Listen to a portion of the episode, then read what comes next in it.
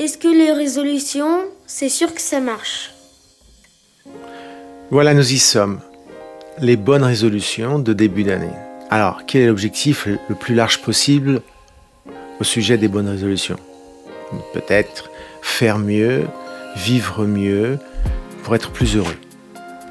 Mais ne rendons pas le process des bonnes résolutions compliqué, même si nous devons passer quelques instants sur cette volonté de vouloir rendre son année meilleure. En effet, faisons ce qu'il faut pour bien choisir ces résolutions et les rendre réalisables, car le sujet est là. Tout d'abord, je pense que pour faire de bonnes résolutions, il faut d'abord regarder l'année précédente. Quels ont été les moments clés de votre année passée? Et si vous avez du mal à vous en souvenir, regardez les photos et les vidéos prises, les conversations, les posts, etc. Souvent on oublie ces petits moments de vie euh, qui font le bonheur. Donc la première étape, si on veut être structuré, est de faire une rétrospective. C'est un exercice bien excellent pour le moral, pour mettre les bonnes choses à leur place dans le sens des vrais moments avec ses proches, ses réussites, et aussi de voir comment on a pu passer, dépasser des moments plus difficiles. Parce que ça fait partie de la vie, mais vous avez pu les surmonter. Ce qui est important se compose en deux phases. Comment vous avez-vous perçu?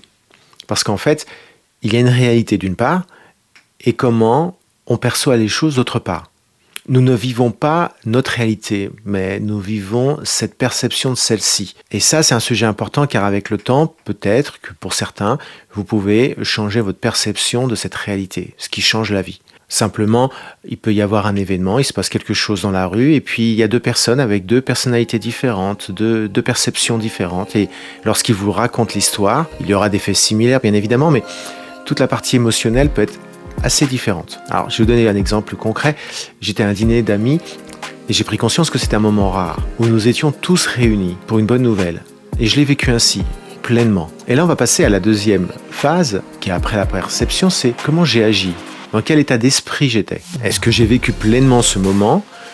Le bilan de tout cela est qu'avez-vous appris de vous-même sur ce sujet durant l'année précédente? Avez-vous loupé bêtement des bons moments? Il y a eu des situations négatives et est-ce que vous les avez exagérées? Et pour avoir bien géré certaines choses, quels sont vos petits trucs Qu'est-ce qu'intuitivement vous avez mis en place? Je parle d'outils. D'outils qui ont pu vous aider à vivre les choses mieux et pleinement. Je sais que je mets plein de questions sur la table, mais le but est de faire trois pas en arrière comme un caméraman et avoir une vision globale de la scène, de la situation. Sans ego, sans passion, avec un objectif faire mieux cette année, car pas mal d'événements euh, vont revenir encore euh, cette année. Et cette fois-ci, est-ce que je vais mieux les gérer, mieux les vivre? Donc cette année, on peut se poser la question de comment utiliser ces, petits trucs, ces petites choses qui vous ont permis de vous faire grandir l'année précédente, de par vos attitudes avec les autres, avec vous-même, vos réactions aux mauvaises surprises, et mettez en place une sorte de boîte à outils vos petits trucs qui vous empêchent par exemple de ne pas répondre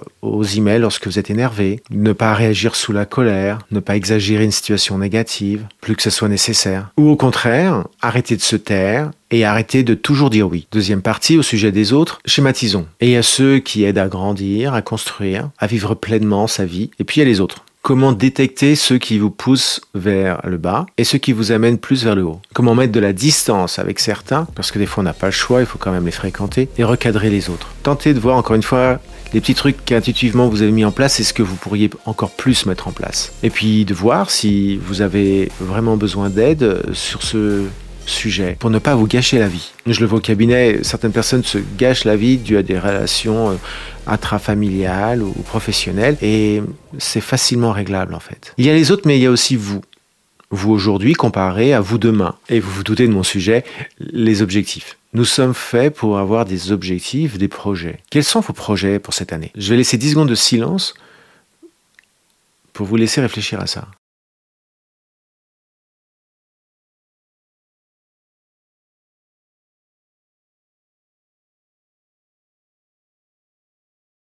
Maintenant, n'hésitez pas à noter euh, deux, trois points importants pour vous. Et faites régulièrement, durant l'année, un audit, si je puis dire, pour voir si vous avez avancé sur vos sujets et de voir aussi si vous avez perdu du temps sur d'autres choses qui n'étaient pas dans votre liste. Et pourquoi? Les résolutions, pourquoi généralement elles ne fonctionnent pas? Bah, Souvent, vous en mettez trop comme s'inscrire dans une salle de sport pour un an dès le 2 janvier. Planifier des efforts intenables. Sur le papier, noter ses résolutions de champion du monde, comme je dis, cela fait du bien, car on se projette, on s'y croit déjà.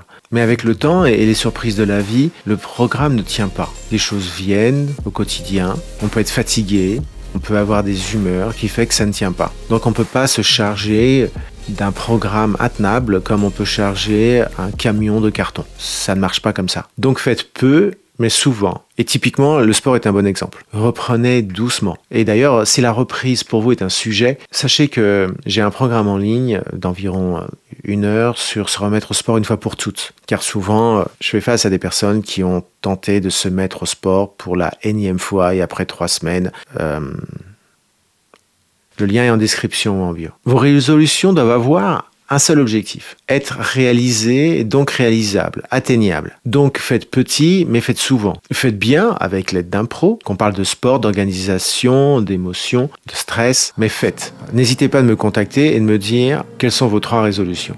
Et on en reparle dans trois mois. Et je vous souhaite que vous fassiez tout pour que vous puissiez avoir une bonne année, car une grande partie ne dépend que de vous. Si vous avez des questions, n'hésitez pas. Ciao